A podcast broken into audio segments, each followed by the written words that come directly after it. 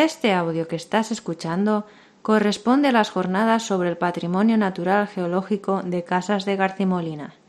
Dicho evento fue organizado por la Asociación de Mujeres del Sabinarejo y por Geosen. También participó el Ayuntamiento de Casas de Garcimolina, la Diputación de Cuenca y Mujer y Geología. La grabación y mezcla de este audio corrió a cargo de Iván Martínez. Puedes escucharlo en garcimolina.net, iVoox, Spotify y Google Podcast. Ahora por la mañana haremos la excursión a la Peña al Pardo y por la tarde están todos los talleres para los niños. Por la tarde los niños que traigan una bolsita para el recorrido, porque vamos a coger muchas cosas.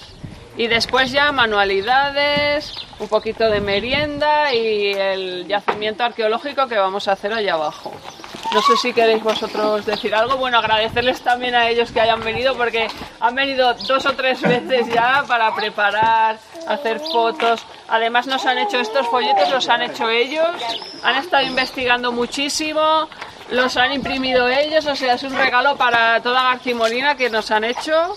Entonces aprovechar que, que están aquí para preguntarles y todo lo que queráis. Yo antes de que empiece Vicente, eh, lo que quiero decir es que, que muchas gracias por las gracias que nos das, pero esto no hubiera sido posible sin el empuje de la Asociación de Mujeres de Sabinalejo, especialmente Gracias. representadas en ti, porque ha estado tirando todo el rato del carro y de nosotros para que Bueno, bueno, hiciéramos esto. Venga. Bueno, la idea es que el grupo de ahora empecemos ya el, el- camino y Pepe se espera porque viene de Molina de Aragón del museo a montar unas carpas con, Con más fósiles y minerales y, y, explicaciones. y de paso, por si se incorpora más gente, hace otro grupo y vamos así escalonados y no nos tropezamos en el campo. Eh, lo que vamos a ver es la peña que la conoce en el pueblo, muchos mejor que nosotros, porque se la han pateado. Nosotros la hemos, nos acercamos, hemos visto, hemos visto eh, cómo se formó y cuándo, etcétera, y sus características. Tiene peculiaridades que vale la pena ponerlas en valor, perdón, porque es una peculiaridad que la diferencia de su contexto. En la, en salida lo que, lo que explicaremos es el contexto geológico, eh, la causa fundamental de la formación de este tipo de, de macizos rocosos, edificios tobáceos, que algunos hay todavía en formación.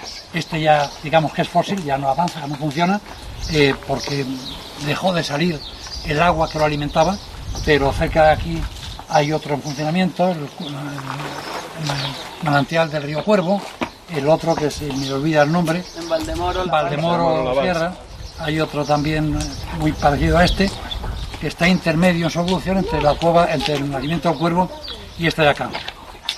Y en el camino vamos a parar, como decimos por acá, en una casa junto a la fuente, para ver, nada que ver con la peña, una peculiaridad geológica, porque como comentábamos antes, eh, las rocas, a los que supuestamente somos expertos en la geología, nos hablan, nos dicen, nos cuentan eh, cómo se formaron, cuándo se formaron, si se formaron en un río, en un lago, en un mar, si en ese mar había olas, si había mareas, si había, si era un, un territorio continental, en tierra, y lo que había eran inundaciones que atrapaban y morían animales y se quedaban fosilizados. Y vamos a parar en una peculiaridad de rocas que están forrando la fachada de una casa y la peculiaridad son rocas de más antiguas que las más antiguas de acá, deben tener como 160 millones de años más o menos, y, y- una peculiaridad que lo vemos allá, pero que nos indica que se formaron las rocas en un lugar donde se inundaba por un mar, una zona muy litoral, muy como si fuera una ría gallega, el agua se va y viene, pero que por periodos muy largos se iba, eh, la, la roca se desecaba y al desecarse, como pasa en los, eh, cuando hay una lluvia, una zona de barro se evapora, que se hacen las grietas, vemos esa arcilla que se abre y quedan como barquillas con grietas profundas. Si esas grietas, esa roca, se endurece, cuando llega la siguiente inundación y lo tapa, lo que nos queda se rellena con lo siguiente esas grietas. Y cuando han pasado mm, 180 millones de años y se explota una cantera y se abren, vemos por una parte la huella y por otra parte el relleno, el molde de la huella. Y es una peculiaridad que nos indica que esas rocas se formaron, como son marinas, en un margen, en el borde del mar, en la zona de, la llanura de inundación, especie de ría, pero pensando en un paisaje muy, muy, muy, muy plano. Un plano donde las mareas, como ocurre actualmente en el Mar del Norte, se separan kilómetros. Se deja el mar kilómetros y a las seis horas vuelve y cada mes están las mareas vivas, que coincide el Sol y la Tierra para hacer mareas vivas que llaman, y a los, cada, cada mes, cada 28 días, hay un momento de mareas muertas que prácticamente no ve y de mareas vivas que se aleja muchísimo. Pues vamos a ver una situación de alejamiento con desecación y vuelta a formar. Eh, aquí vamos a tener dos, dos cuestiones, dos aspectos, ¿no? Las, la roca, la Peña del Pardo, que es una roca moderna, es una roca que se formó con un paisaje muy parecido a esto, y las rocas más antiguas en unos paisajes que no tenían nada que ver. O sea, esto estaba ocupado por el mar, y aquí ni existía el río Algarra, ni había colinas, ni había montes y tal. Para que os hagáis una idea de la época que os está hablando eh, Vicente, los continentes estaban así.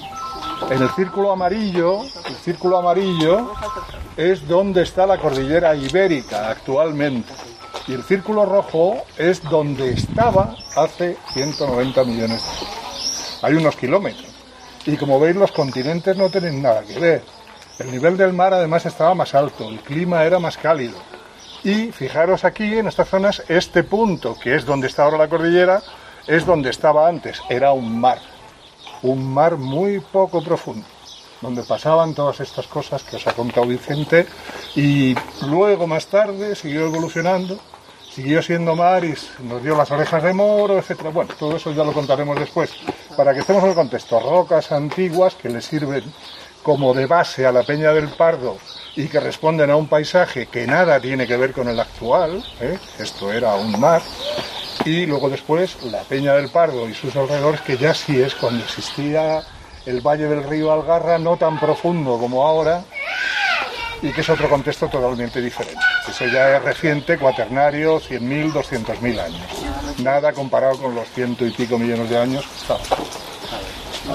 En tiempos, ya por hablar de geología en general, en tiempos geológicos, eh, desde que la geología es ciencia y se ha podido estudiar con, los conocidos fósiles, digamos que podríamos, a lo bestia, clasificarlo en cuatro grandes periodos. Si la Tierra tiene universo 4.500 millones de años, uno se imagina, hasta hace 500 millones de años prácticamente no había vida. Y lo que había en los últimos 1.500, mejor dicho, antes de los 500 millones de años, en los 1.000 millones anteriores, lo que había solamente bacterias. A todo el conjunto ese se le llama el, precámbrico y la parte donde había bacterias, el proterozoico, donde empieza a haber fauna. Desde 500 millones de años para acá, los geólogos, sobre todo los paleontólogos, han dividido en tres grandes eras. El paleozoico. Paleo significa fauna, eh, antiguo, y, y zoico fauna. La fauna antigua. Es donde se empieza a poblar el planeta de, animales que vivían en los mares y que eran eh, invertebrados en general. Al final del periodo ya empieza a colonizarse el territorio con plantas durante un periodo carbonífero con cantidad de plantas. Pero los animales eran invertebrados y empieza a haber unos pocos peces pero que no tenían esqueleto en sentido estricto óseo. Eso termina hace más o menos 250 millones de años. Y empieza otra era, que es el Mesozoico zoico fauna, meso, medio. Y el, planeta se coloniza de, fauna de vertebrados. Los animales marinos en la Tierra evolucionan y empieza a haber reptiles, los dinosaurios, etc. Pero todavía no hay ni mamíferos ni aves. Y eso dura hasta hace más o menos 60 millones de años, 70, 65, que es el, el que habrán oído de la, de la caída del meteorito y la extinción de los dinosaurios y ahí cambia, evoluciona la fauna después de la caída y aparecen los mamíferos y las aves, que proceden de los dinosaurios, en fin. En definitiva, que, la clasificación es primero eh, vida solamente en el mar y en tierra solamente plantas y algunos insectos, invertebrados, el mesozoico de vertebrados y el terciario, el cenozoico, de mamíferos. Y en los últimos, nada, es cuando aparecen eh, los homínidos el más antiguo que se pone de pie, eh, anda erguido, pues está atado como, sí, como la, y la, esta luz, como dos millones y medio de años, tres millones. pero realmente que sean capaces de hacer algo, pues 40.000 años. Y que realmente sepan escribir, que es cuando empieza la historia, eh, 3.000. Y, y la, la evolución rápida de la especie humana, como la explican los antropólogos, es porque empiezan a entender que pueden usar los recursos geológicos para construir herramientas. Entonces la prehistoria se clasifica en función de la minería. En la parte antigua, la edad de piedra, paleolítico, mesolítico, neolítico, porque empiezan a usar herramientas de piedra, puntas de flecha, lanzas, que les permite cazar. Al cazar pueden comer más proteínas y dicen los expertos que eso les hace generar, evolucionar el cerebro y, y- hacerse cada vez más inteligentes. Cuando son más inteligentes empiezan a conocer los metales. Está la de los metales. Hierro, eh, bronce, cobre. O hierro, cobre, bronce. Y después ya empiezan a escribir y ya es la historia. De modo que de la geología es el aprovechamiento del recurso minero es el que ha permitido seguramente acelerar la evolución de la especie de los homínidos que desemboca en el Homo sapiens actual. Y dicho este rollo, que es un rollo que pone contexto a la geología, nos vamos hacia la peña, paramos en la esquina esa de, la fuente pa- para ver esas grietas, tanto el molde, que es lo más eh, evidente, como la propia grieta, y seguimos para la peña. Y rompe las colechas y deja una capita de barro, rocas sedimentarias. En ese mundo de rocas sedimentarias, al mismo tiempo hay dos tipos. Las que son como eso, fragmentos que se, que se erosionan de lo que ya existe y lo llevan y lo desparraman, y otras que se han formado dentro de la cuenca, por precipitación de los componentes. Son en general las sales, los carbonatos, las calizas como estas. Estas se han formado ahí, porque mm, llevan sales disueltas, y calcio disuelto y bicarbonato, y cuando el agua se evapora o alcanza temperatura precipita al fondo, como cuando cocemos agua de aquí en una cazuela, dejamos que se evapore entera, nos queda una costra de caliza, roca como esta. Dos tipos. Y luego están las intermedias, las que ni son plutónicas ni son sedimentarias, son las que se han enterrado mucho y la carga de la, presión de las propias rocas y la temperatura, la temperatura de la Tierra aumenta un grado más o menos cada 30 metros en gradiente geotérmico de temperatura normal. Es decir, que a 1000 metros estaríamos 30 grados por encima, no de aquí en la calle, sino la que tenemos en el suelo. Y la temperatura media en la península ibérica, si excavamos un poquito en las cuevas, son 14, 15 grados. A partir de ahí, cada 30 metros un grado más, un grado más, un grado más, un grado más. Cuando llegan a 4, 5 mil, 6 mil metros de profundidad, la temperatura es tal que se transforman los minerales. Y al transformarse, el conjunto de rocas que varían en función de cuál era su origen son las rocas metamórficas. Los tres mundos. Rocas plutónicas, que salen en los volcanes, que lo vemos, rocas sedimentarias, que las que se forman en los lagos, en los ríos, en los mares, o por el viento, dunas que transporta el viento, y las, y las intermedias metamórficas. Lo que vamos a ver aquí, lo que hay en todos los alrededor- alrededores de la, en general, en la cordillera ibérica, salvo en zonas muy, muy del núcleo, son rocas sedimentarias. Y de las sedimentarias de los dos tipos. Las que se han formado dentro de la cuenca son de rocas químicas, entre comillas, y las que son de fragmentos son en general rocas clásticas. Clasto es fragmento, rotura, trozo. Entonces lo que vamos a ver acá es fundamentalmente rocas químicas, de calizas, formadas por la precipitación del bicarbonato que está disuelto en el agua, unas en el fondo del mar del Mesozoico, del Cretácico, de hace 60, 80, eh, más de 60 millones de años, 90 es la edad de estas rocas, y la peña, que es una roca reciente, eh, geológicamente eh, se formó ayer, por el tiempo que, es nada, entre a los 4.500 millones de años de la edad de la Tierra, 100.000 es un suspiro. Y ya veremos cómo se forma. Y esta es una peculiaridad en la que esta, la fachada, esta fachada, estas rocas vienen de una cantera, es de edad Muschescal, y el Muschescal es un episodio de la parte inferior de la etapa del periodo mesozoico, donde la fauna ya había dinosaurios, iba a haber, y ya había reptiles, y ya había vertebrados, animales terrestres, también marinos, vertebrados, y eh, hay un primer episodio que es de grandes ríos. Grandes ríos que depositaron en llanuras inmensas, hay que pensar en paisajes, no con lo que vemos ahora de encajados, sino llanuras inmensas, con unas sierras lejanas que tiraban y desparramaban con ríos entrelazados, dejando la arena. Todo ese conjunto del principio del Mesozoico se corresponde con todas las rocas esas rojas que vemos en la, en de Cañete. Y, viniendo por, por Boniches, que es el mismo rojo, pero con unos bolos tremendos, con cantos, conglomerados. Después de ese periodo, en esa llanura inmensa, se instala, llega un mar. Y ese mar es muy poco profundo. Y tiene evidencias de, circulación de mareas. Van y vienen, y cuando la marea se mueve en, amplias llanuras, eh, sin pendiente prácticamente, con que haya tres metros de rango mareal, se puede extender kilómetros. Y si hay que vaciar una lámina de tres metros de agua durante muchísimos miles de kilómetros cuadrados, la velocidad cuando se va, las seis horas, es muy rápida. Esa velocidad de la corriente deja su impronta en los pequeños granitos que puede haber. Y por eso se identifica que hay mareas. Y como va y viene, la, corriente que deja registrada es de ida y vuelta. Por eso se puede interpretar que es de mareas. Cuando se, se va y durante un periodo largo y ahí se forma la precipitación del carbonato, pero cuando se precipita, como está en, un ambiente, llamamos badoso, o barro, es, es un barro. Si lo dejamos mucho tiempo al aire, se deseca, se abre y se forman las grietas como cuando baja al nivel de un pantano, de un embalse. Y se, y se puede, como es un carbonato, se endurece y queda como caliza, como la cal. Se endurece mucho. Cuando de nuevo lo invade el mar, esa grieta ya estaba. Y como estaba consolidado, no se humedecen y se ensancha de nuevo, lo tapa, como ocurre cuando llueve. Y cuando se sedimenta lo siguiente, lo rellena. Entonces lo que vemos cuando vemos eh, zonas como esta, con un relieve gran, claro y potente, esto no es la grieta, es el molde de la grieta. La grieta estaba en esta parte, se abrió y cuando llegó al nivel siguiente rellenó los huecos. Cuando después en la cantera se separa, tenemos por una parte esto que es el molde de la grieta y por otra parte sitios como este que está en hueco, está hundido. Esta es la, la- la- la huella de la desecación y la apertura de la grieta y este es de otra capa, evidentemente no de la misma, de esa detracción.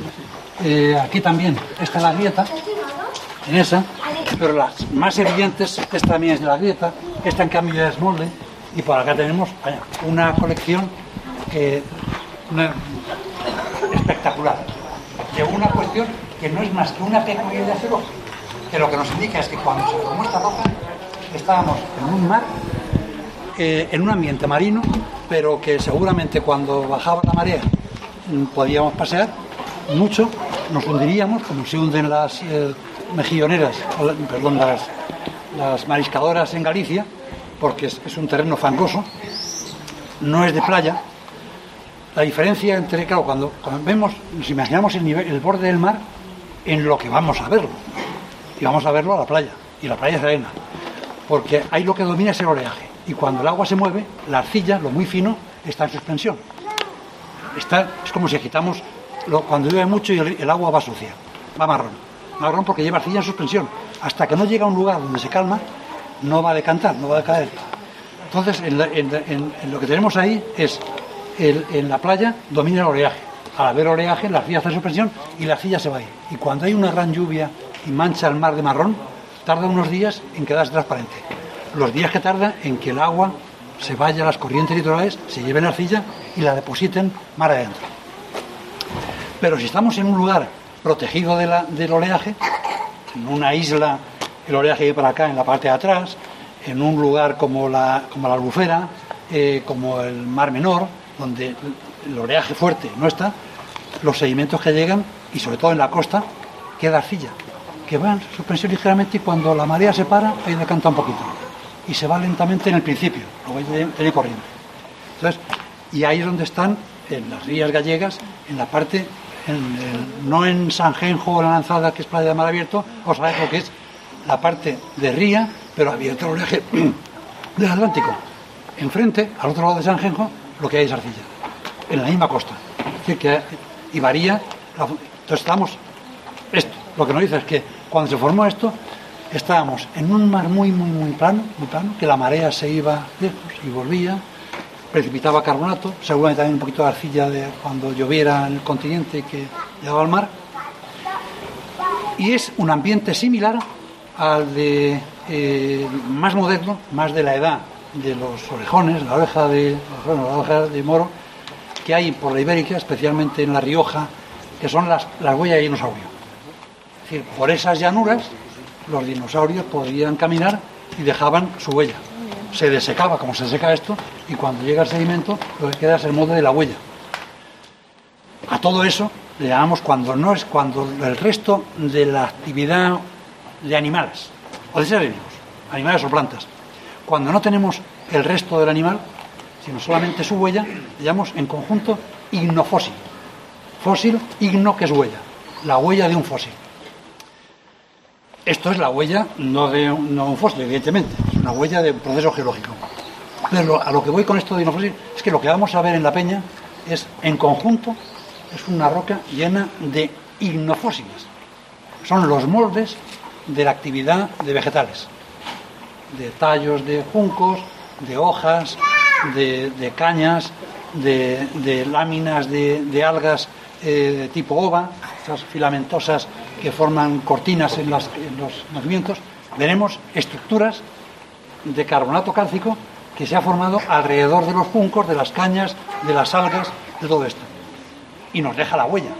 Entonces, en conjunto, podemos decir que es un edificio fósil de innofósiles de vegetales. Y dicho esto y viendo este ejemplo espectacular, peculiaridad, no tiene más importancia que esa, y que la casa de al lado, pues las rocas las han traído de otra cantera que no correspondía con este nivel, porque este nivel seguramente está entre dos o tres capas nada más. Después estuvo más tiempo cubierto por el mar siempre, o siempre ahí se acabó el mar y se fue y se acabó. Es decir, que esto es un periodo geológicamente, diría que ni un suspiro, es hoy, ya. O sea, pasó 4.500 millones de años. Que ocurriese durante 15 años este proceso es nada. nada. Lo primero que nos destaca respecto del paisaje es que tiene un color más ocre, más rojizo cuando le pega el sol y que es más cavernoso que lo que se ve por allá. Eh, allá se ven eh, láminas como capas que están como metiéndose para dentro de la montaña. En cambio acá no, acá en todo caso como los más o menos planos. Y las formas que tienen hay como columnas, cosa que no vemos por allá. Allá lo que vemos son muchas grietas verticales, pero no columnas bien separadas. Y aquí hay una caída, esa que está aquí abajo, que es la que le llaman el tormo, que es un fragmento caído de un bloque de la erosión, porque al final esto desaparecerá con el paso de los, de los miles de años. Y los hielos, el agua que se infiltra, se mete, se rompe y lo arrastrará. Finalmente se descompondrá. Está, si nos fijamos, hay toda aquella banda de, de rocas que son también calizas formadas en un fondo de mar que continúan por ahí arriba y en medio, como en un entrante, es donde ha crecido la Peña del Pardo. Y la Peña del Pardo, eh, voy a comentar ahora un poco el origen y luego vemos las pruebas de ellas. Es ni más ni menos que un manantial en la mitad de la, ladera y ese manantial es de agua subterránea. Y ahora voy a hablar dos, muy brevemente del ciclo del agua. El agua en el planeta es la misma desde que el planeta tiene agua. El agua tiene un ciclo que se evapora, el agua que está en la superficie, se evapora y se forman nubes y las están las corrientes y si hay un viento frío por arriba se condensa el vapor de agua y llueve. De lo que llueve, una parte se va por escorrentía, escurre, se va por, en los arroyos, finalmente se va a un lago o al mar. Otra parte se infiltra, lo que absorbe el terreno por la porosidad, por la naturaleza, más o menos en función de la naturaleza del suelo. Y una tercera parte del agua, de las tres partes que podríamos ver, es la que se pierde, vuelve a la atmósfera, por lo que se llama evapotranspiración. La que se evapora de cuando llovió y está en el suelo y la que transpiran las plantas. Las plantas en su, en su ciclo vital, por eso refrescan el ambiente, emiten vapor de agua. Y también CO2 durante eh, la noche y durante el día lo absorben para el crecimiento. Entonces, en el ciclo del agua, de la parte que llueve, cuando llueve sobre un territorio, un terreno, que es de rocas de las que llamábamos químicas, que se formaron en el agua, si se formaron en agua, también es posible que sean solubles en el agua. Depende de condiciones. Entonces, ese agua que se infiltra, en principio, cuando están las nubes, es agua pura, pura, pura, como agua destilada. Que valdría para, para destilada, para lágrima de ojos o para inyectarla en un suero sanguíneo, agua pura. O para la batería de los coches antiguos. Pero cuando llueve, en, el, camino una mínima parte del agua se carga, mejor dicho, una mínima parte de CO2 se carga de CO2 de la atmósfera. Y eso le da una po- un poco, pelín de ácido. Muy poco. Pero cuando cae al, agua y se infiltra sobre rocas calizas como aquellas, rocas típicas, también atraviesa la parte del suelo vegetal y se, se acidifica un poquito más, muy poco, de los, de los ácidos, de la descomposición de la, de la materia orgánica, de los vegetales. Y cuando se infiltra, va disolviendo lentamente la caliza. Si a esas calizas le echásemos ácido clorhídrico, que podía haber traído para hacer la prueba, es como si fuera una casense en el agua. Se, se disuelve inmediatamente y hace burbujas. Inmediatamente, con cualquier ácido. Si le echamos vinagre, tarda un poquito más, pero se disuelve. Y si le echamos lejía, tarda un poquito más porque está menos ácido, pero también se disuelve la caliza. Entonces, finalmente va disolviendo.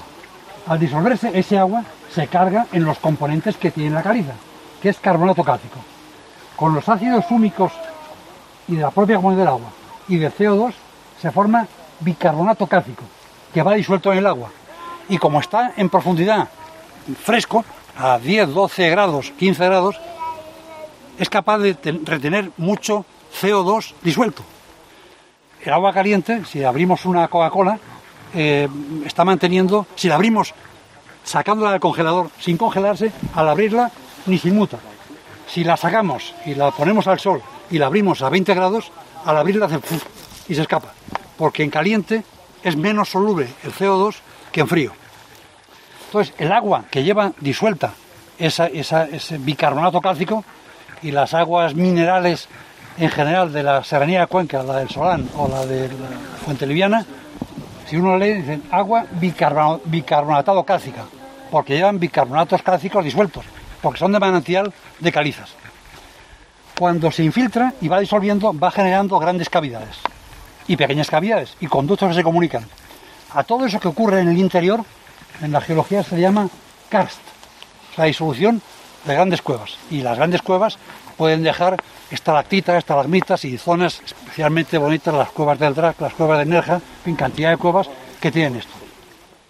Pero el agua está en el subsuelo, en algún momento sale, porque el sistema que, se llama acuífero, que almacena el agua, en algún momento encuentra un lugar impermeable y ese, y ese no permite que, que profundice más el agua. Y ahí sale el agua, se forma una fuente. Si hay ríos, es porque hay agua subterránea. Si los ríos fuesen solamente de lo que llueve, cuando deja de llover se acabaría el río. Hay río porque a lo largo de su cauce va habiendo manantiales en el fondo, porque un río, respecto de su situación, es la parte más profunda que hay en ese territorio. En este momento, si hacemos una transversal, la parte más profunda sería en el río Algarra en este punto. Y más abajo en el río Algarra más abajo. Y más abajo más abajo. Entonces el agua escapa en la parte más baja. Entonces por eso los ríos son ríos porque están alimentados por agua subterránea, que es la misma agua que fue de lluvia. Y que es la misma agua que una parte del río la va a evaporar por el sol. Y una parte irá al mar finalmente.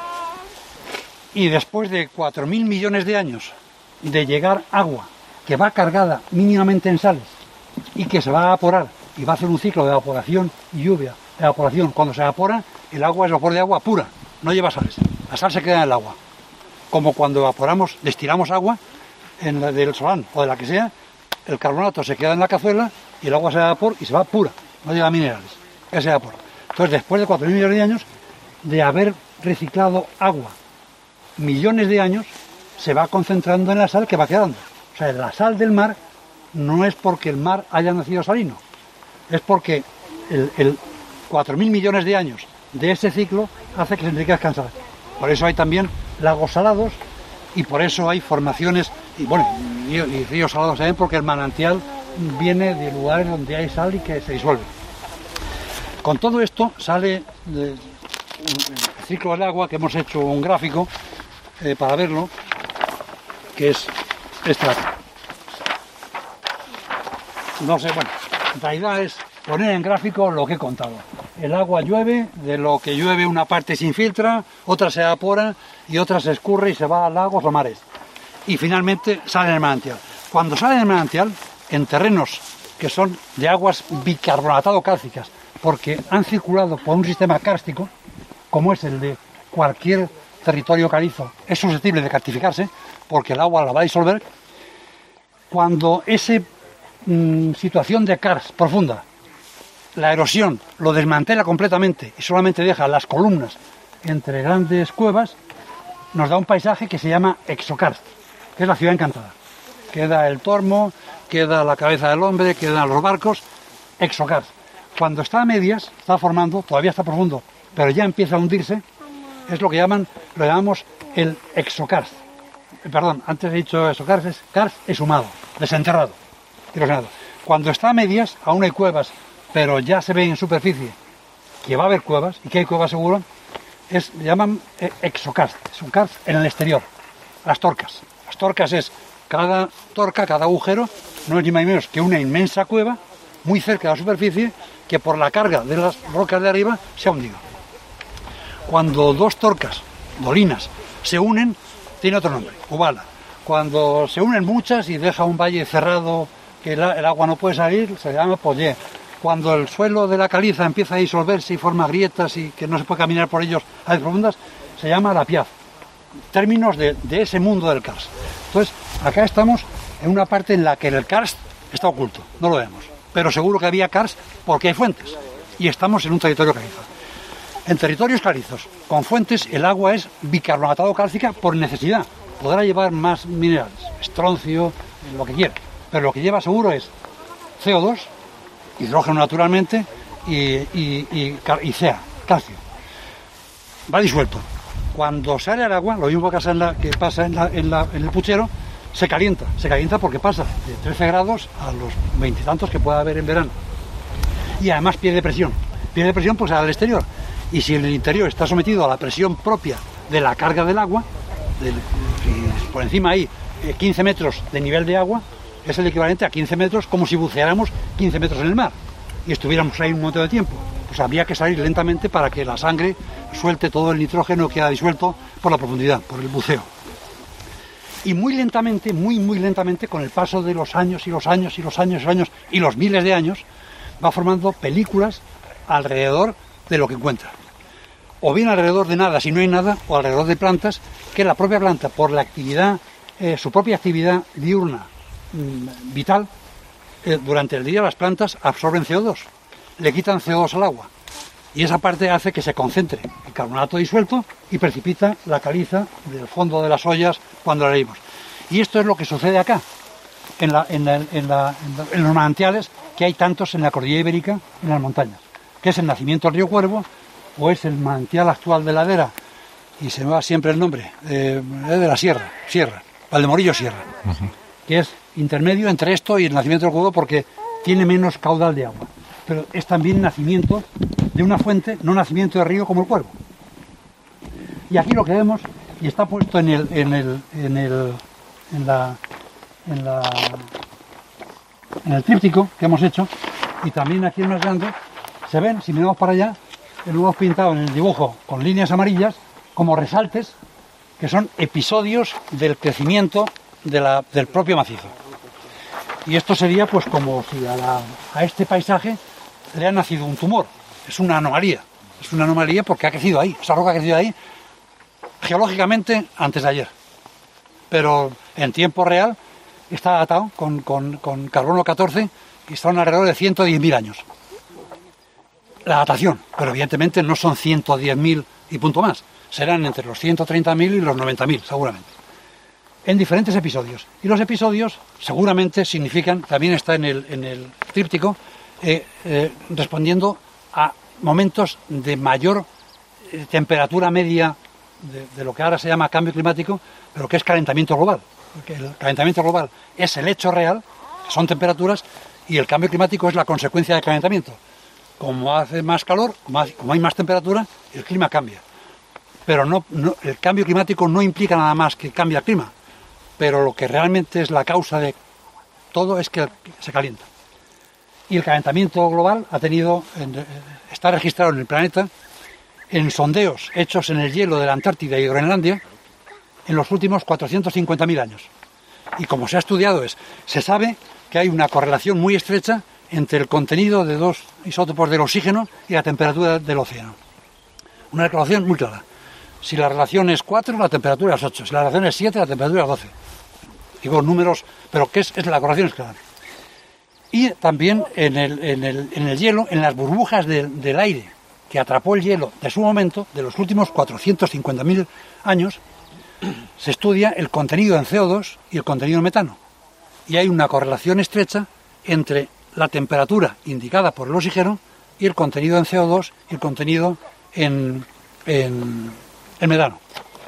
De ahí que en el gráfico que está en el tríptico, el, periodo de formación de, las, de los híbridos tobáceos corresponden con un máximo climático de los últimos 110.000, de los 150.000, de los 60.000. Están marcados tres porque hay tres bien datados. Y, y dicho esto y explicado esto y viendo cómo está, para luego ver detalles, como decía antes, todo el edificio está lleno de estructuras sobre las que ha crecido el carbonato. Bien sean de plantas, de tallos, de juncos, de cañas, bien de cortinas de algas o, bien de juncos. Y ahora veremos, eh, vamos a acercarnos, si os parece, a, para verlo en el, tormo, como allí precisamente hay como una especie, como un manojo de juncos apretados, tumbados, y está lleno de tubos, pero con una longitud así de larga, de los juncos, que en un manojo de juncos el carbonato creció alrededor y está como roca, dejando la huella. Cuando, cuando hicieron el, el depósito ese de ahí, yo tengo allá abajo unos S así, todo se ven los juncos que, que se, han, se, han, se han hecho fósiles. Claro. Eso es lo que decía antes, son, no es el fósil, porque el junco desapareció, es el molde del fósil. molde. Es una, es una huella, es, es un, un, un, un ignofósil. Igno sería, si hablamos de, de huella de dinosaurio como ignodinosaurios, porque es la pisada de dinosaurios, pues tenemos ignojuncos, la huella de juncos, ¿no? Entonces podemos hacerlo allá y después acercarnos, ir subiendo despacio y nos paramos. Yo creo que, que sería eh, mi idea, es ir aquí, subir allá, ver la diferencia entre el conjunto de la peña y la roca mm, que alimentó a la peña, es decir, las rocas de las que procede el carbonato cálcico, que cuando sale a superficie va a formar la peña, en miles de años, la diferencia que hay para verla de cerca y ver cómo está el límite, que es un límite difuso, porque es, claro, el crecimiento de, la peña, de la roca, también crece sobre la anterior. Entonces, tapa parte, otra parte no. Lo vemos allá en la parte izquierda, que desde aquí se ve ya claramente que es netamente diferente, un tipo de roca y otro acá. Nos acercamos a la base para ver estructuras de moldes de tallos de plantas, de las raíces, cómo está conservado en un huequecillo, se se ha disuelto por circulación de agua, porque a su vez después esto, como es carbonato, el agua que llueve y se infiltra circula y la vuelve a disolver. Y estamos en un ciclo de formación-disolución. Como aquí ya no circula, solamente se infiltra y lo que sale va a disolver, ya no va a crecer más, porque ya no está alimentado. Ya no viene con agua cargada de, sino que es agua que llueve, se infiltra, circula dentro de la peña y disuelve, porque es agua carente, no saturada en bicarbonato, como la que es del manantial. Entonces, ahora está en, des- en descomposición, está en destrucción, en disolución y formación de cuevas, que es la formación de un nuevo karst, de una nueva cavidades en el mismo tipo de rocas. Subiremos para verlo y luego una panorámica de área para ver aquella zona de la derecha, que desde aquí está un poco lejos, pero que se ven como columnas que no llegan al suelo. Aquellas columnas de la derecha que no llegan al suelo son estalactitas, es del, el, el goteo, el chorreo de cuando está creciendo en una cavidad que va formando una estalactita. Cuando llega hasta abajo, forma una columna y es columna. Y cuando solamente la vemos en la parte de abajo, que hay algunas, pues es el goteo del crecimiento de una estalagmita, la que crece en el fondo de la cueva. Y bueno, los nombres que le han dado, que le habéis dado. Que, allí en, en eso hay un sitio que le, le decimos el palomar y allí por dentro se ven como gotea y... y- y- Porque todavía circulará un poco de agua. claro. Sí. Se- según en qué tiempo no se ve nada, pero según si hay agua más por arriba se, no- se. Claro, esto seguramente en el, el ciclo de la- el ciclo hidrológico en el vaya, se calcula en, en España de cada fin de septiembre a fin de septiembre, es el año hidrológico. Que es, que, que es cuando empiezan las lluvias de otoño, eh, acaban en primavera, teóricamente, según el donde estamos, y el periodo de verano es el estiaje.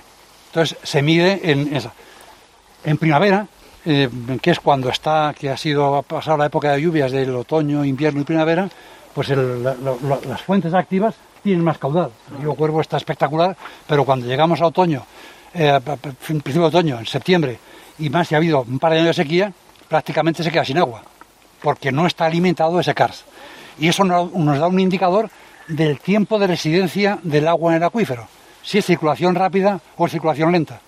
Porque hay fuentes que son de circulación lenta, más profunda, que no varía el caudal. Una fuente que está, aunque haya estiaje, sale la misma agua en invierno y en verano. Ahí detrás hay una que al verano sale lo mismo que al invierno. Seguramente Pero, porque pero poca, poca, poca. poca, pero, pero es, ese agua viene de una, de una parte del acuífero que el periodo de residencia del agua es más lento. Luego hay otra historia con el agua. No sé si estoy contando anécdotas que, pero igual son curiosas. Eh, por ejemplo, eh, para datar, para datar el tiempo de residencia en el agua se hace con isótopos.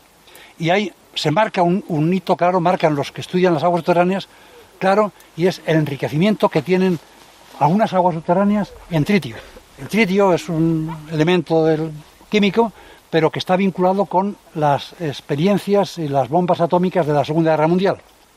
Cuando se encuentra agua subterránea que contiene tritio, ese agua se ha infiltrado, se ha, metido en el, acuífero después de el año 45, eh, 44, que es cuando los americanos empezaron con pruebas de bomba atómica y la tiraron en Japón. En todo el planeta, las aguas subterráneas que tienen tritio son de periodo de residencia del 1950 para acá, y si no tienen tritio, se sabe que son más antiguas. Y la antigüedad las, se deduce por otros, perdón, por otros componentes. Lo que todo está relacionado, todo forma parte de, de de- agua de un ciclo que está en continua evolución. Eh, de los lagos, de los ríos, del mar, de las plantas, se evapora, se forman nubes, se condensa, llueve y de lo que llueve una parte se infiltra, otra parte escurre y se va de nuevo a evaporarse y otra parte se evapora por, a través de las plantas y de lo que nosotros mismos transpiramos. Es decir, nosotros, en nuestro cuerpo tiene el 70% de agua. Si tiene mucho menos te hidrata y te mueres. Y si tiene mucho más no sé qué nos pasaría. Pero al final, sudar. Entonces, del agua que bebemos en los alimentos o bebida, una parte la echamos como residuos corporales y otra parte se nos va por la evapotranspiración continua. Haga frío o calor. Si nos cubrimos el brazo con un plástico, ese brazo suda. Suda no porque sude por calor, sino porque la transpiración continua, incluso durmiendo, continua, no le dejamos que se vaya a la atmósfera. Lo atrapa el plástico. Es decir, que también formamos parte del ciclo del agua. Una parte del agua que consumimos la volvemos a mandar de nuevo a la atmósfera. Otro rollo que os he contado que no venía a cuento y me disculpáis, pero me enrollo cuando hablo de cosas estas, no lo puedo evitar. Nos acercamos al tormo y luego subimos arriba. Ok. De aquí no. Pero si ponemos la roca en su posición original, porque ha rodado, que estaría así, están horizontales. Es decir, que es juncos, digamos que como si estuvieran tumbados, por el arrastre del agua, prácticamente como está esto, un poco más, y el carbonato ha crecido alrededor y lo que vemos ahí es un manojo de, de- de- de tubos en los que dentro de cada tubo había un junco. Si lo cortamos genera- estará seguramente hueco, será un, ca- un- un canuto, un montón de canutos juntos. Ahí donde está Julián, justo ahí, y hay paseillo y quien quiera hacer una foto, y todo lo demás, todos los huecos, si uno lo mira con cierto detalle, se encontrará eso, moldes de tallos. Toda la roca en su conjunto, la mayor parte, sería un fósil, la huella de fósiles de plantas. En realidad, a ese tipo de rocas, que son de huellas de fósiles de plantas, y son de, de ca- de- de carbonato cálcico, de caliza, le, llamamos tobas calcáreas. Conjunto una toba. Pero cuando digamos toba, sabemos que implica una formación de carbonato cálcico al aire, eficiente y con actividad biológica, que también fue una parte fundamental para acelerar el crecimiento, porque los- las plantas, como digo, absorben durante el día el CO2 y, y- se lo quitan al agua, lo toman del agua, naturalmente. Pues lo tienen disuelto en, este tipo de aguas minerales, aguas de manantial. Pues sí que porque sabes. Pues si pa- acercarse para verlos, se ve de lejos, pero vamos, de cerca es muy... Entonces, Lo que se ven son, la foto está más abajo del tormo, que es esto, pero se ven niveles duros, que son los resaltes del crecimiento de lo que va a ser la cascada del, del manantial. Y son movimientos, cuando llegue a este punto, es donde se va a detener antes de empezar una nueva etapa de crecimiento. Seguramente por variaciones en la climatología, en la cantidad de agua en el acuífero, en, el caudal del manantial, etc. Los resaltes que vemos por ahí. Y dentro del, crecimiento, todo está favorecido por la presencia de, vegetales. Abajo en el torno he visto un manojo de juncos, acá veremos más cosas, pero también hay, como ocurre ahora mismo en el nacimiento del cuervo, o en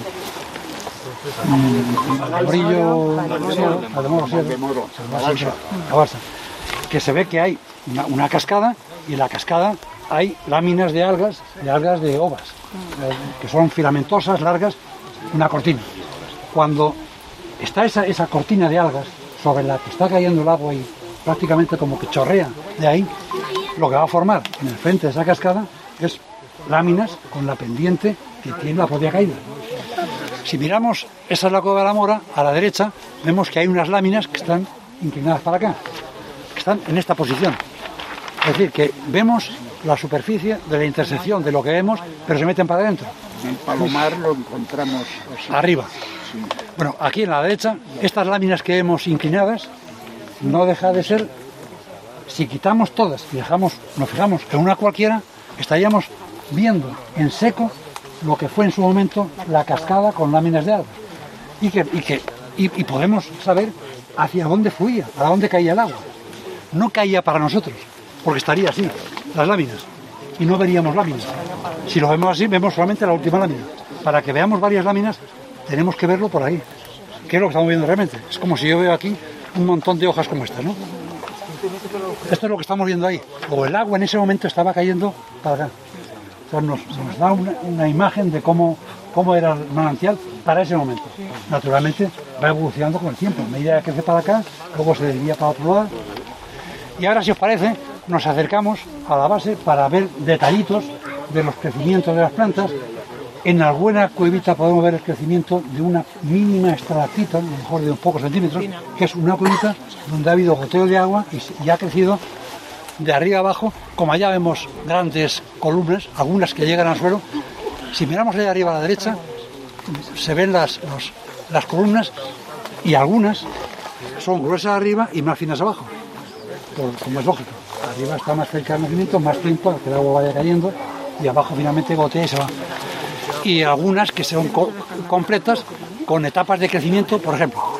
Si miramos a la derecha donde se ven las láminas, hay un, un resalte, la cueva de la mora, un saliente, otro entrante y después sale como una columna que tiene uno, dos, tres, cuatro pisos. Esos cuatro pisos, con la forma que tienen, son cuatro pisos de crecimiento de estalactitas. El agua ha caído y lo que se ve es que crece, se detiene. Sobre él se crece y se detiene. Sobre él se crece y se detiene. Y llega a juntarse con el de arriba. Al final es prácticamente una columna, pero que tiene etapas de crecimiento y se ve cómo ha ido creciendo porque el agua cae y deja una película mínima con años de carbonato y sigue cayendo, sigue cayendo. Pero el agua, la mayor parte del agua se va. Y por eso tiene esa forma allá arriba como de cúpulas y son como cuatro cúpulas seguidas de cuatro episodios de crecimiento. Entonces, en geología, ¿qué es lo que estiman ustedes de antigüedad de la formación de la roca esta? Esta está datada. Esto tiene alrededor de 110.000 años. Esto se hizo cuando se hizo Antes de ayer. Y el torno, más o menos, sabe, sabe cuándo cayó. No, ni idea, ni idea porque no hay resto, no hay resto, no, no queda huella de la Más de caída. 500 o 600. Pero seguro que mm, desde antes de que estas bancales, mm, los los garcineros decidieran eh, hacer aquí bancales. Porque han hecho.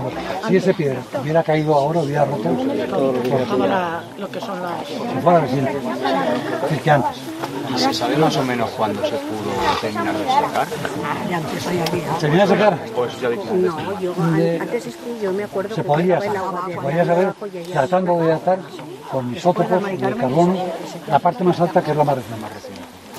Eh, pero sigue funcionando. Lo que pasa es que con un caudal tan pequeño, porque el agua, eh, estuve aquí para hacer, vinimos con, con Abel y con Julián a que nos enseñaran, bueno, la historia de por qué estamos aquí nosotros es porque Anabel eh, contactó con, ah, con Mujeres y Geología, que es, eh, sí, Mujeres y Geología, que es una sección de la Sociedad Geológica de España, para preguntarles cómo se podría bueno, tener información local.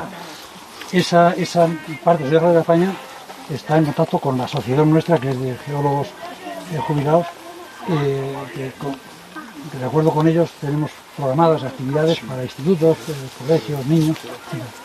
y nos lanzaron, nos piden esto, encantados. Y Anabel ha sido la... el Pues enlace, Anabel, a usted no sabe lo que le agradecemos. el alma, y En el en alma, marzo, pues, sí, porque la gente joven de aquí, pues la verdad es que no tiene tampoco mucha historia de la Peña del Pardo. Nuestros antepasados nos decían un brazo de mar, ¿cierto o no? Que había por aquí de mar, unos manantiales 90 aquí, que es que salía el agua, manaba el agua por todos los sitios y pues hasta abajo al regajuelo y nos decían, pues eso es que hay un brazo de mar. Pero claro, la explicación es esa, y de la que viene es agua, es, es agua de en arriba principio y nada es más. agua Sí. y si le queremos buscar su origen, agua de lluvia. Agua de lluvia que se ha infiltrado, que ha disuelto las calizas de hace que se 90 millones de años. que se filtra que de ahí nos nutrimos en el pueblo. La misma agua, la misma agua. Y seguramente por donde está, con la misma composición que están bebiendo, es el agua que dio lugar a, a- Y es la misma que Solán de Cabra. Y la misma que de Agua, porque todo está conectado aquí en la sierra y es un agua de esa calidad. Sí, aquí teníamos unos habían en- por todos los sitios. Esta es mejor. Claro que sí. Porque está- Porque es más, está menos tratada y menos... Pero entonces, lo que damos es de- del origen, agua de lluvia que se ha infiltrado, que ha circulado por el, por el, por el macizo kárstico, la que decíamos, que ha sido manantial y por los cambios de las condiciones ambientales de ese agua, que sale de estar a una temperatura determinada y a una presión determinada, claro, sale al exterior, hay una actividad biológica de vegetación y todo eso junto a la temperatura, menos presión y la actividad biológica permite que se forme la caliza lentamente. Yo aún he visto, perdón, aún he visto los, las cascadas, los chorraderos de, de- de aquí por, por allá. Julián, Por la chorrera, ¿no? ¿es cierto o no? Por la chorrera sí salía agua. Hombre, seguramente la captación para el pueblo La captación es arriba, de tal forma también que no hace mucho eh, escarbamos un poco para surtir más, de más agua al pueblo y dejamos otra fuente, otro manantial de arriba que se llama la viñuela de los de Algarra y lo dejamos seco. porque a medida que ahora- Lo tiramos acá, claro, no ayuda que... Esto es más bajo y a, a la pregunta de, de, de cuándo, eh, la, la idea, de Pepe hablaba, es que seguramente esto, este manantial era muy, muy caudaloso, no sé si ahora, cuando el río Algarra, hace 110.000 años, estaba más alto. Entonces, al, al encajarse el río, como contaba antes, que el río se alimenta de agua subterránea, pues baja el nivel de salida del acuífero. Y al bajarlo, pues seca, secando. seca lo más alto. Pues es cierto lo Como al sacar el agua para el pueblo, han secado la fuente Algarra. Secamos la fuente. No, cuando el río Algarra estaba al nivel de la toba esa que hay donde guarda- se guardan los tractores ahí abajo del pueblo. Sí, sí, las Pues cuevas. hay- esas cuevas, eso ahí hay una toba Sí. que es, eh, pues le llamamos la hija de la peña. ¿eh? ¿Eh? Porque era ese el nivel que tenía el río y el agua cargada de cal y de carbonato hacía ahí un remanso e iba apilándose el carbonato y ahí os fijáis que son capas, una encima de otra, ¿eh? de, de una piedra que es como esta, que es la toba. ¿eh? Claro, nosotros ni, ni Que se corta muy fácil. las explicaciones estas y pues mira, pues es esto, es igual que lo de la Peña del Pardo, que, Sí, igual, la, toba, la- igual. la- la naturaleza la que no hay muchas, ¿eh? Tampoco. En, en- Ah, Igual por seca no, pero la- en, en la ibérica, en la, en la casi serranía, hay unas muy parecidas que todos habrán visto en un sitio en Mallorca, en la Calobra, la habréis visto. En el Pardo también, pues, más grande. hay un- En la balsa, arriba en- Esta tiene una peculiaridad, primero, que es que para García Molina es un emblema, por su Y trayectoria. qué su lástima que sus García tradiciones. Molina no lo tengamos como emblema. Es un emblema. Segundo, tiene unas peculiaridades geológicas que no están en todas. Es decir, en estas, el ver las, como decía antes, las cortinas en su momento de algas que han dado esas láminas que vemos ahí. El ver las columnas de crecimiento, aquella columna que decía antes que tiene al menos cuatro o cinco episodios de crecimiento de estalaquito, es una peculiaridad, que no tiene por qué estar en todas las, las, las tobas calcáreas. El encontrar, como vemos, se ve ahí abajo, y por eso hemos ido allá, ese manojo de juncos, otra peculiaridad. Y el que veamos, si nos acercamos a ver, y que veamos encontraremos pequeñitas estalactitas perfectas y tallos en posición de vida de, de plantas, una planta suelta, una caña por el tamaño, seguramente, más grueso que los juncos, que hay por ahí, son peculiaridades. Que podamos acercarnos, bueno, que se haya colonizado, plan sociológico por la gente del pueblo para eh, palomar, para cardar la lana, para esconderse, para jugar a lo que sea, y para el juego del ardero, para lo que sea, es otra peculiaridad que tiene un valor histórico y, cultural. Y que podamos acercarnos justo al límite de este límite de acá, límite de la izquierda, que es muy neto, donde se ve cómo se apoya, cómo se en- entremezcla el nacimiento de esto con respecto a aquello. Pues en generaciones, si cada 25 años es una generación, en 100 millones de años, ¿cuántas ha habido? Pero que en definitiva que esta es hija de aquella porque tiene sus mismos genes, mismo ADN, carbonato cálcico, y sale de, de ahí, el carbonato cálcico. Pues, el- pero vamos, hay una diferencia en tiempo de millones de años. Esto Luego- es, Y luego además hay muchísimos ejemplos de las formas de crecimiento de un edificio que ya las habrás contado, ¿no? Ahí mismo enfrente tenemos unas láminas que están así inclinadas. Pues ese es un ejemplo fenomenal de láminas de crecimiento, de chorrera. Eso es una chorrera antigua que está ahí fosilizada. La chorrera por la que salía el agua desde aquí se ve, se ve que está toda la pared tapizada por la misma toba, el carbonato, porque el agua bajaba mansamente. Luego las columnas y tal, que ya se explica Vicente, eran las cortinas de algas. O sea, todas las formas que tiene de crecer un edificio tobáceo están aquí representadas y se pueden ver. y láminas como esas, ahí tenemos esas, que, esas que, veíamos ahí, que es como se- a la derecha de la Cueva la Mora, eh, que, que se ven como, como láminas, como páginas, están así. pero si miramos aquí enfrente, la estamos viendo, ahí estamos viendo la caída, pero justo aquí enfrente a la izquierda, la vemos, estamos viendo así, que caen para nosotros. Y lo que vemos es un- el corte de las láminas como si estuviéramos viendo esto, o sea, estas laminitas onduladas, pues como era la superficie, como el que ve ahora mismo en Valdemoro Sierra o en el nacimiento del, del cuervo. Cortinas de algas en ese frente, el agua por las chorreras de la Pepe, y aquí se mezclan las cosas, las que son crecimientos columnares de la propia chorrera o crecimientos estratíficos una vez que se ha disuelto después en su historia que se vuelve a castificar. Como todo en esta vida, esto tiene especialistas que estudian las tobas y algún especialista que se lo pasaría muy bien, ¿eh? porque tiene disfrutaría. Bueno, subimos a ver la parte ¿Cómo se data algo tan antiguo? Porque lo que es el el carbono 14 tiene un periodo más corto, de 100.000 años. tubitos, que si los cortamos seguramente están huecos, pero como se ven huecos, bueno, ahí mirando de cerca se ven cantidad, detallitos, está todo lleno de, de lo mismo. Si nos fijamos en estas y nos acercamos a allá, nada que. Dos mundos que no tienen nada. Aquellas no tienen, son macizas, aunque estén rotas por la alteración y la erosión, pero no tienen esta cantidad de agujeros, de estructuras internas, de huecos, de cavidades. Ellos, aquellas rocas son macizas. La roca dura se ha disuelto, ha formado huecos y en los huecos ha crecido cristales de calcita. Es una geoda con crecimiento, llama geopetal, alrededor de calcita. Si esto pudiéramos, en las tiendas de minerales venden geodas cortadas que son huecos, o sea, huecos que ha circulado el agua cargada y geoda de pulpí, de yeso inmensos. Huecos en los que circula el agua cargada en algunos elementos y al, al- al salir de la presión en la que estaban confinada, llegar a un espacio abierto, ese agua va dejando el mineral que lleva disuelto. Y en este caso es no, no, no de colección, es un hueco, una roca caliza, carbonato cálcico.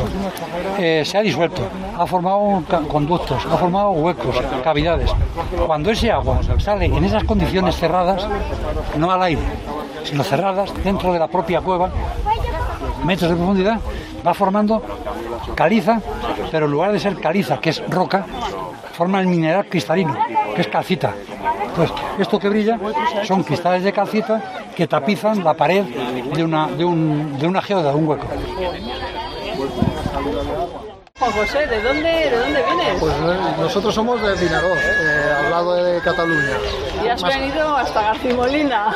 Sí, la verdad es que nos enteramos de la jornada esta por internet y nos, a nosotros que nos gusta, a mí y a la familia nos gusta y decidimos desplazarnos hasta aquí para veros. Para ver la Peña al Pardo. Correcto. ¿Y qué te ha parecido? Pues la verdad es que es espectacular. Nosotros tenemos ahí en el Fort de Tortosa B6 un travertino que es muy parecido a esto. Me han dicho que no es lo mismo porque el travertino es sobre aguas termales y, eh, y este es sobre manantial, es distinto. Pero bueno, muy, muy bonito y muy espectacular, la Te ha verdad. gustado. Y, por ejemplo, hay gente que se mueve mucho en este mundillo de visitando cosas A la así. gente que le gusta la paleontología y la geología, esto le encanta. Es- además es un, un fin de semana perfecto para pasar en familia y siempre se monta así de cara a, a los críos y tal. Y así también vamos montando un poco de cantera. Claro, para el futuro. Para el futuro. Muy bien. ¿Tú crees que la Peña Pardo puede servir para atraer gente al pueblo y Pues si organizar se, cosas se chulas? supiera organizar, podría ser un buen deto- detonante para dinamizar un poco el territorio. Sí, señor. Si vosotros habéis venido desde allí, puede venir gente de, supuesto, de por toda supuesto. España. ¿no? Pues muy bien, muchas gracias por venir. Gracias. Hola, ¿qué tal? Eh, somos Lorena y Victoria del Museo Comarcal de Molina y Geoparque Molina Alto Tajo. Eh, hemos venido a, a Casas de Garcimolina en el día de hoy a traer una pequeña muestra de lo que exponemos en, en nuestro museo, en la nueva sala de paleontología del Museo Comarcal de Molina. Eh, bueno, hemos traído también minerales y sobre todo hemos traído muestras del aragonito, que es eh, símbolo del geoparque y el mineral de donde está la localidad tipo del, Arago- del aragonito, que es Molina de Aragón. ¿Qué más tienes por ahí? Voy apuntando. Bueno, pues hemos traído, como te decía, eh, hemos traído muestras de, amonites y de otros tipos de bivalvos del estratotipo de Fuente el Saz, el clavo eh, dorado de nuestro geoparque. Hemos traído geodas y hemos traído fósiles muy antiguos eh, del Ordovícico de la localidad de Checa, eh, que se llaman graptolitos, por ejemplo. Eh, hemos, hemos traído silópalos del bosque fósil de, de la Sierra de Aragoncillo, en fin, una pequeña muestra de, de todos los eh, materiales que tenemos en la zona.